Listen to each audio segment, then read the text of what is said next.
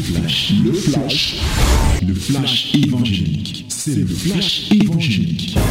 C'est le temps du flash évangélique. Voici le temps favorable. Voici la minute de la vérité dans Fraîche Rosée. Que le Saint-Nom de l'Éternel soit glorifié. Ouvre ta bouche dans Luc chapitre 3. Nous lirons du verset 1 au verset 20. My beloved, this is the time of the truth, the time of the word of God. Open your Bible in the book of Lucas, chapter 3, from verse 1 to 20. 1 to 20.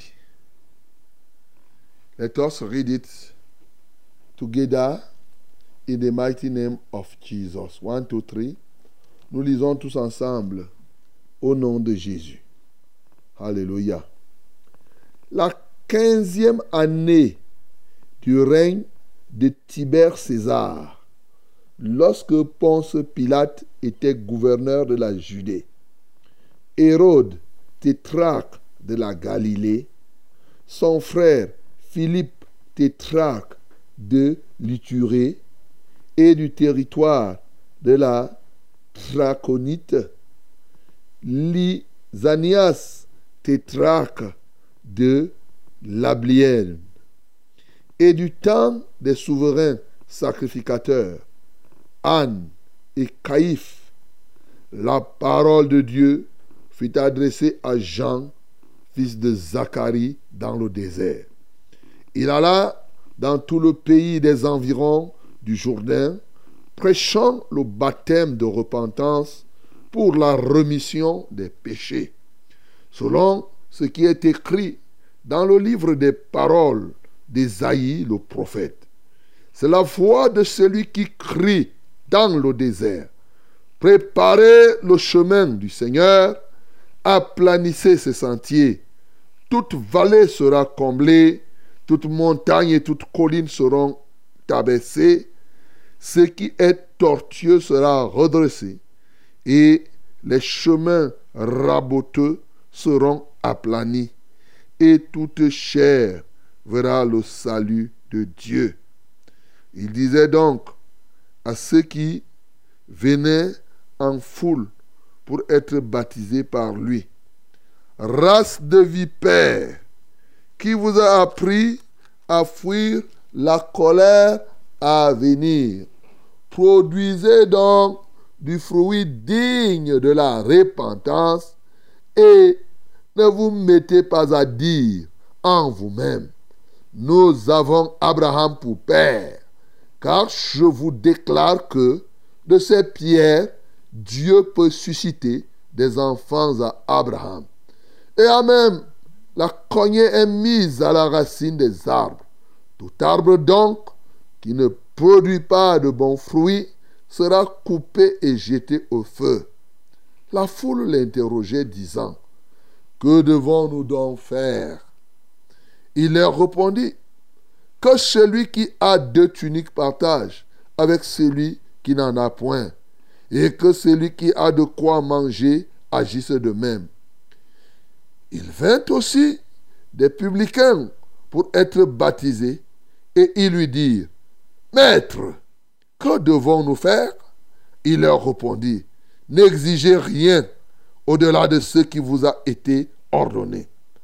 Des soldats aussi lui demandèrent, Et nous, que devons-nous faire?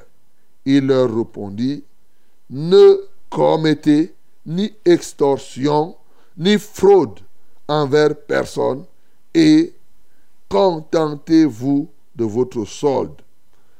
Comme le peuple était dans l'attente et que tous se demandaient en eux-mêmes si Jean n'était pas le Christ, il leur dit à tous, Moi, je vous baptise d'eau, mais il vient, celui qui est plus puissant que moi, et je ne suis pas digne de délier la courroie de ses souliers. Lui, il vous baptisera du Saint-Esprit et de feu. Il a son van à la main Il nettoiera son air et il amassera le blé dans son grenier. Mais il brûlera la paille dans un feu qui ne s'éteint point. C'est ainsi que Jean annonçait la bonne nouvelle au peuple en lui adressant encore beaucoup d'autres exhortations. Mais Hérode, le tétrarque, étant, repris par Jean au sujet d'Hérodias, femme de son frère, et pour toutes les mauvaises actions qu'il avait commises, ajouta encore à toutes les autres celle d'enfermer Jean dans la prison. Amen. Voilà, mon bien-aimé, une parole merveilleuse que le Seigneur nous donne. Nous avons fini avec la naissance de Jean. Nous avons fini avec la naissance de Jésus.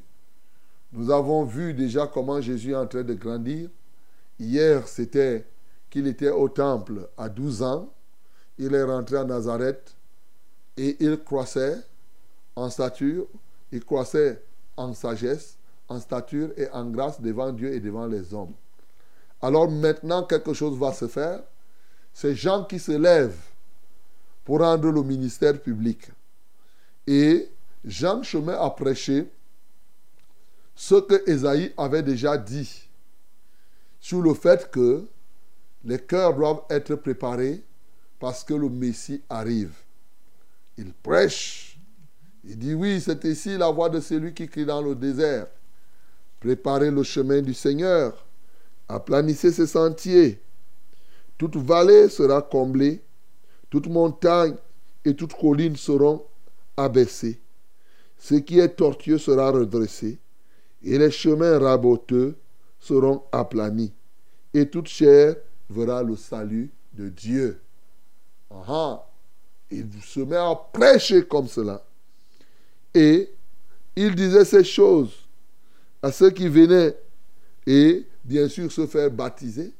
Alors, quand il parlait comme ça à côté du Jourdain, les gens venaient se faire baptiser en passant dans le Jourdain, c'est-à-dire le fleuve.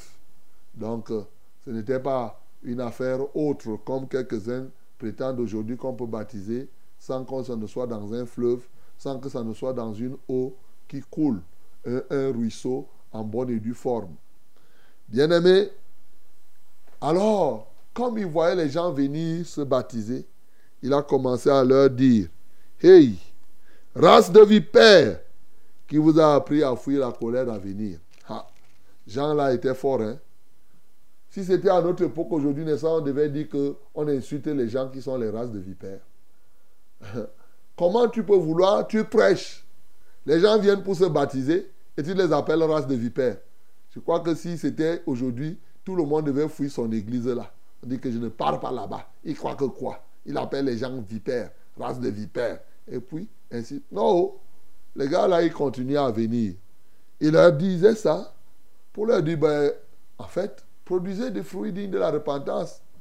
Ça ne sert à rien de vous gargariser en disant que nous sommes, nous avons pour père Abraham.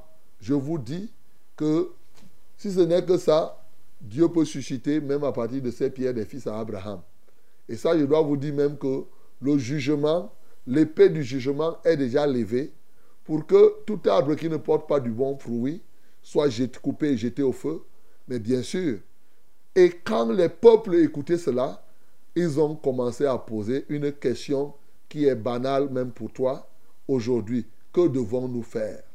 Et oui, ce matin, mon bien-aimé, comme je t'ai dit, la question de que devons-nous faire est une question qui est une question banale, c'est une question permanente. Que ce soit en ce qui concerne les choses spirituelles, que ce soit dans les activités économiques, sociales, quel que soit ce que tu fais, il n'y a pas une seule personne qui ne s'est jamais posé la question de savoir qu'est-ce que je dois faire. À un moment ou à un autre, il se pose cette question.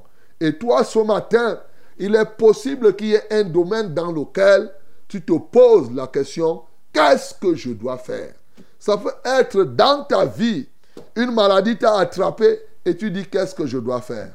Ça peut être pour les questions de l'école, les questions de scolarité. Qu'est-ce que je dois faire? Pour le travail, pour cette responsabilité que tu as, qu'est-ce que je dois faire? Ça peut être un pasteur pour conduire l'église. Qu'est-ce que je dois faire pour que cette église marche? C'est une question qui revient et qui revient et qui revient et qui fait partie de la vie de tous les jours, mon bien-aimé. Ce matin, je loue le Seigneur parce qu'il est celui qui a, lorsque nous voyons, il a la réponse à chaque qu'est-ce que je dois faire. Chaque fois que tu peux poser cette question à Dieu, et c'est ça l'image que Jean renvoie ici, parce que quand la foule lui a posé la question, que devons-nous faire? Il a donné, il a adressé, il a répondu à la foule. Maintenant, les publicains, c'est-à-dire les péagiers, ceux qui travaillent au péage aujourd'hui, sont venus. Et que devons-nous faire? Il a donné la réponse. Les soldats même sont venus. Que devons-nous faire?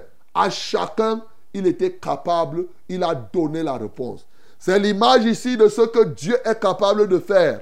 Qui que tu sois, mon bien-aimé, quel que soit le genre de question que tu te poses, Dieu a la solution à tout problème. Tu te poses la question, que ce soit sur le plan technique, sur le plan scientifique, sur le plan mathématique, philosophique, tout ce que vous pouvez imaginer, là où il y a que devons-nous faire, il y a quelqu'un qui sait tout faire. Alléluia. Son nom, c'est ce Jésus que nous servons. Son nom, c'est ce Dieu que nous servons. Peux-tu comprendre cela ce matin? Donc, tu te poses des questions, viens à Jésus. Comme ceux-ci se sont approchés de Jean-Baptiste, ils vont, Jésus, lui, il est là, il est la solution. Il va répondre à que devons-nous faire. Ah oui, tu dois prendre ce temps pour lui parler. Ces gens-ci se sont approchés de Jean-Baptiste et ils ont parlé à Jean-Baptiste. Bien-aimé, c'est un élément que j'ai tenu à soulever d'entrée de jeu pour parler à ceux-là qui s'approchent de Dieu. Il est bon que tu poses des questions à Dieu et qu'il t'en donne des réponses. Alors, vous savez qu'on a orienté la méditation du livre de Luc sur le fait qu'on doit rechercher des éléments qui nous rendent efficaces dans le service, qui nous permettent d'être transformés en de vrais adorateurs. Alors dans ce texte, il y a plusieurs éléments de cette nature. Jean a reçu le message dans le désert et il a s'est mis à prêcher le message qu'il a reçu avec force et détermination. Bien-aimé, ce matin, je voudrais que tu sois ce Jean-là qui reçoit le message de Dieu de manière authentique. Le moment venu, au peuple qu'il faut pour que tu sois utilisé de cette manière-là. Lorsque nous voyons des gens accourir ici, un désert comme celui-là, les gens partaient de très loin parce que il était loin, il était chargé par Dieu. Bien-aimé, ce qu'il te faut, ce n'est pas tant la reconnaissance des hommes, c'est l'appel de Dieu. Pour être efficace dans le service de Dieu, il faut accepter l'appel que Dieu te fait, le sens que Dieu te donne.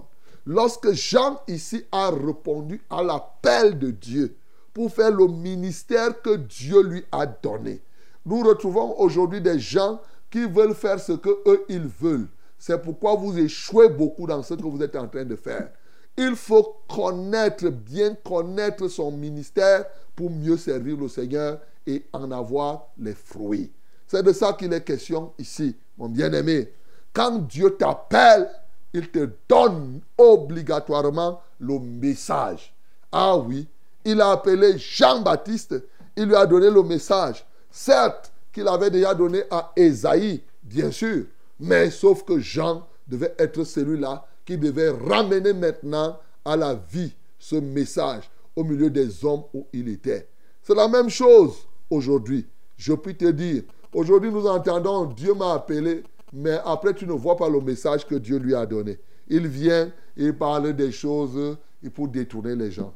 Ce matin, bien-aimé, je voudrais simplement que tu sois celui qui est appelé et que tu répondes à l'appel de Dieu. Jean a répondu à l'appel de Dieu. Ça, c'est number one. La deuxième chose que je puis te dire ici, c'est que Jean était très franc. Bien-aimé, l'esprit de vérité doit être en toi. Il disait la vérité aux Juifs, aux pharisiens, à tous ceux-là qui s'approchaient de lui. Il disait race de vipères. Le but n'était pas de les insulter, non. C'était simplement qu'il avait constaté que c'était des hypocrites. Hypocrites parce qu'ils venaient se baptiser, mais au fond, ils ne se repentaient pas. Ils ne se repentaient pas. Il leur a dit la vérité. Il a dit la vérité lorsqu'on lui a posé la question que devons-nous faire? À la foule, il dit non. Si quelqu'un, il faut partager pour tout dire. Le message de l'amour. Si quelqu'un a deux tuniques, qu'il en donne à quelqu'un d'autre. Si tu as à manger, tu donnes à quelqu'un d'autre. Ce n'était pas tant, oui, pour dire qu'il faut qu'on partage tout simplement. Mais au fond, il était en train de prêcher à ces gens. Qu'est-ce que je dois faire pour que je n'aille pas dans ce feu que tu es en train de dire qu'on va jeter ceux qui ne produisent pas? Alors, il faut être rempli d'amour. C'est ça le sens du partage. Et quand les soldats, et même d'abord, et les autres sont venus, les, les, publicains, c'est-à-dire les publicains, les payagers, vous savez, c'est des escrocs. Il leur a dit non, vous ne devez pas prendre au-delà de ce qui vous est recommandé. Donc si c'est 500 francs qu'il faut prendre, ne jongle pas là-bas. Donc il faut vivre une vie de justice, une vie de, de sainteté. Mais ici, Jean nous montrait bien entendu que à chaque peuple correspond un message.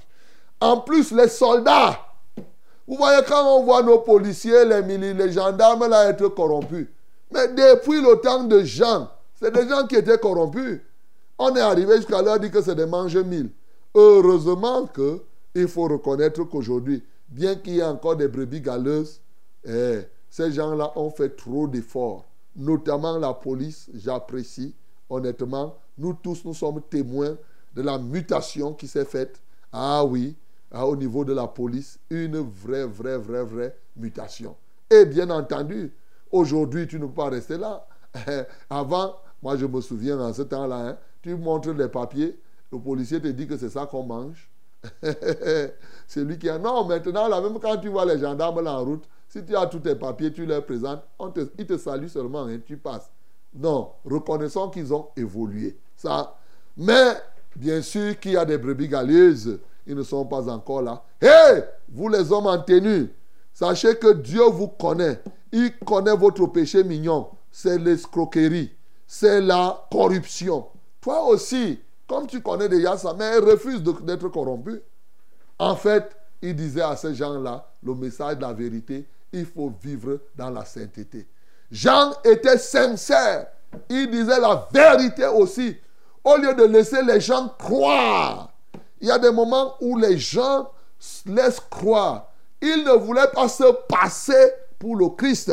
Même comme ce n'est pas lui qui a dit qu'il était le Christ, les gens, pendant qu'ils attendaient le Messie et qu'ils voyaient comment Jean faisait, croyaient que c'est lui le Messie.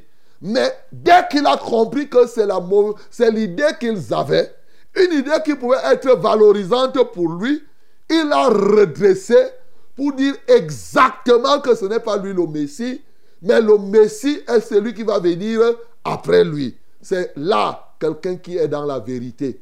Aujourd'hui, il y a des gens qui se passent pour des pasteurs. Après, il va dire que non, ce n'est pas moi, je n'ai pas dit que je suis pasteur, c'est eux qui me disent que tu es pasteur. Dès que tu comprends, lorsque tu es de la vérité, seulement même les intentions des gens, il faut redresser. Il ne faut pas laisser que, tu te fasses passer, même, par insinuation, ce que tu n'es pas. C'est de la fraude. C'est en fait du mensonge. Alors que c'est du mensonge non parlé. C'est du mensonge non parlé. Tu sais que l'autre pense que c'est toi le directeur, mais tu n'es pas le directeur. Au lieu de lui dire que non, ce n'est pas moi le directeur, tu laisses qu'il croit que c'est toi le patron. Tu viens ici, hein, tu t'assieds là, tu te passes pour tel tel. Imaginons quelqu'un qui vient s'asseoir ici. Il dit que c'est moi, le directeur général de Success Radio. Il s'assied là. Hein? Il ne, dit même pas ça, mais il fait semblant. Hey, mon bien-aimé, quand tu fais comme ça, tu es en train de mentir. Donc Jean était rempli de cette sincérité pour accepter la position qui était la sienne. Et cette vérité est allée jusqu'à toucher, oui, Hérode, au point où, effectivement, ce monsieur-là il a choisi de le châtier. Il dit Hérode le tétraque. Et il a attrapé la femme de, son frère Hérodiade, bien entendu, femme de son frère. Il a fait des mauvaises choses. Jean prêchait en public. Il n'avait pas peur des rois. Il était courageux. Il leur a dit, même comme aussi il a pris Jean, il a jeté en prison et ensuite il va le décapiter. Jean lui a dit la vérité. Bien-aimé, si tu veux véritablement être efficace dans le service et dans l'adoration, reçois la vérité, sois un instrument de la vérité.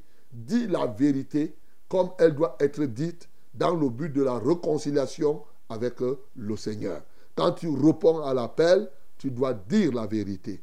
Maintenant, l'une des grandes vérités qu'il nous fait comprendre ici, oui, vous savez, l'hypocrisie, on n'a pas assez de temps. Il y a tellement de choses, quand je regarde là, il y a tellement de choses qu'on peut dire à partir de ce texte. Oui. Quand Jean dit, l'hypocrisie de ces gens qui s'approchaient de lui est un danger aujourd'hui. Bien-aimé, renonce à toute hypocrisie. Ne fais pas semblant. Ça, ça me paraît évident.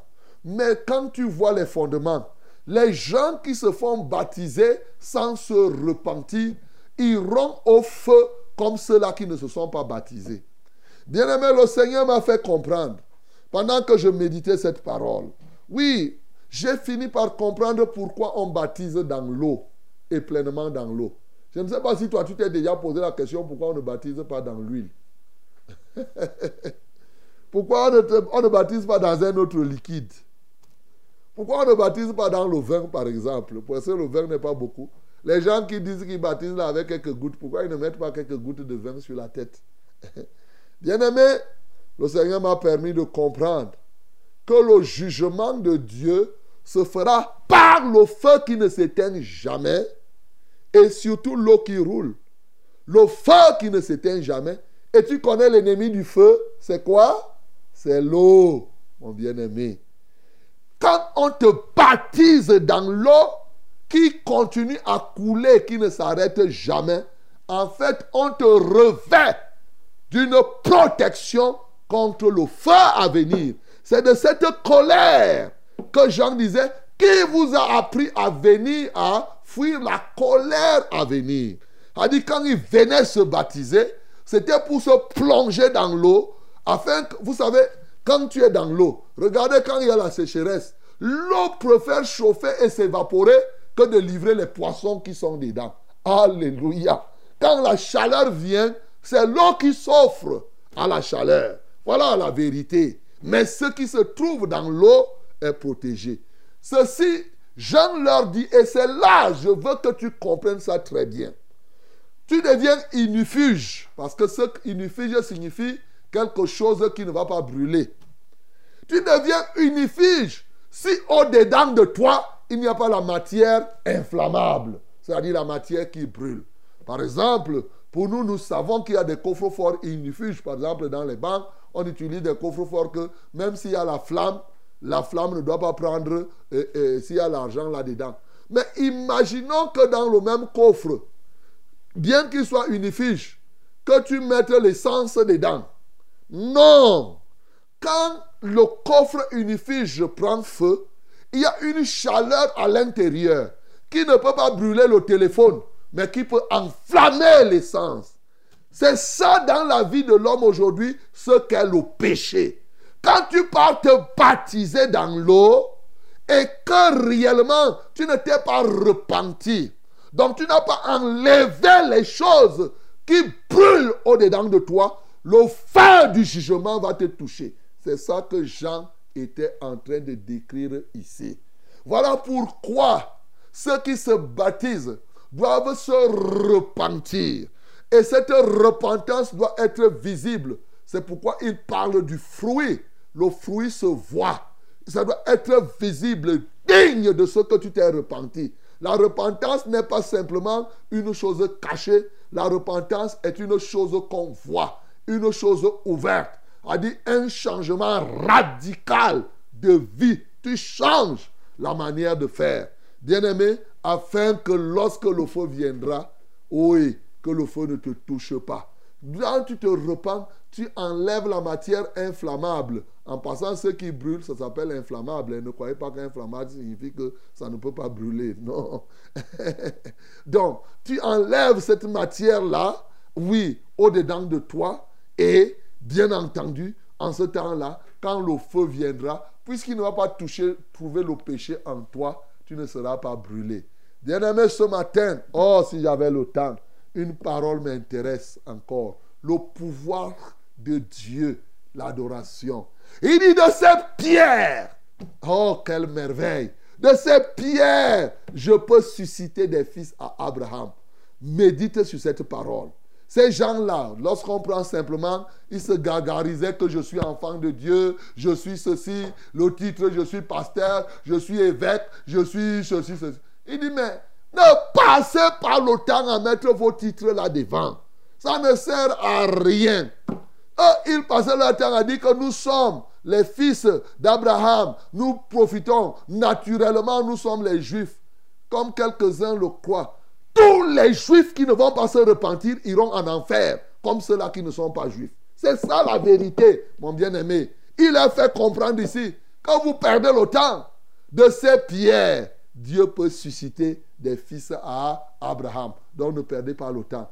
Mais comprenez-moi, il expose là une des qualités de Dieu. Il est tout puissant. La capacité qu'il a à faire accoucher des pierres. Est-ce que tu comprends qu'ici, il est en train de détruire, de montrer comment Dieu peut détruire même la puissance de la stérilité. Beaucoup de gens ne peuvent pas comprendre. Même quand tu as un ventre de pierre, de cette pierre, Dieu peut faire que des enfants sortent. Tu comprends ça? C'est extrêmement important. Dieu est tout puissant pour que même si tu n'accouches pas d'enfants, les enfants physiques comme des enfants spirituels, ils peuvent, même si on t'a placé la pierre, parce que souvent les fibromes qui sont dans le ventre, ce sont des pierres mystiques que l'ennemi place pour éviter que la femme n'accouche. Oui, c'est la vérité. Il y a des pierres qu'on place dans les entrailles. Et mais de ces pierres-là, Dieu peut détruire les pierres et il sort des enfants. Que ce soit des enfants physiques ou des enfants spirituels. Il défie là. Aucune science n'existe qui peut faire sortir les enfants des pierres. Vous-même, vous savez. Ta science ne peut pas le faire. Il défie là, effectivement, il démontre par là que Dieu est au-dessus de toute science. Bien-aimé, tu veux être efficace dans, la, dans le service, il faut te positionner au-dessus de la science. C'est ça qu'il est en train de dire. Adorer le Dieu, le Tout-Puissant, et te positionner donc au-dessus de toute science pour comprendre et pour vivre les merveilles de Dieu.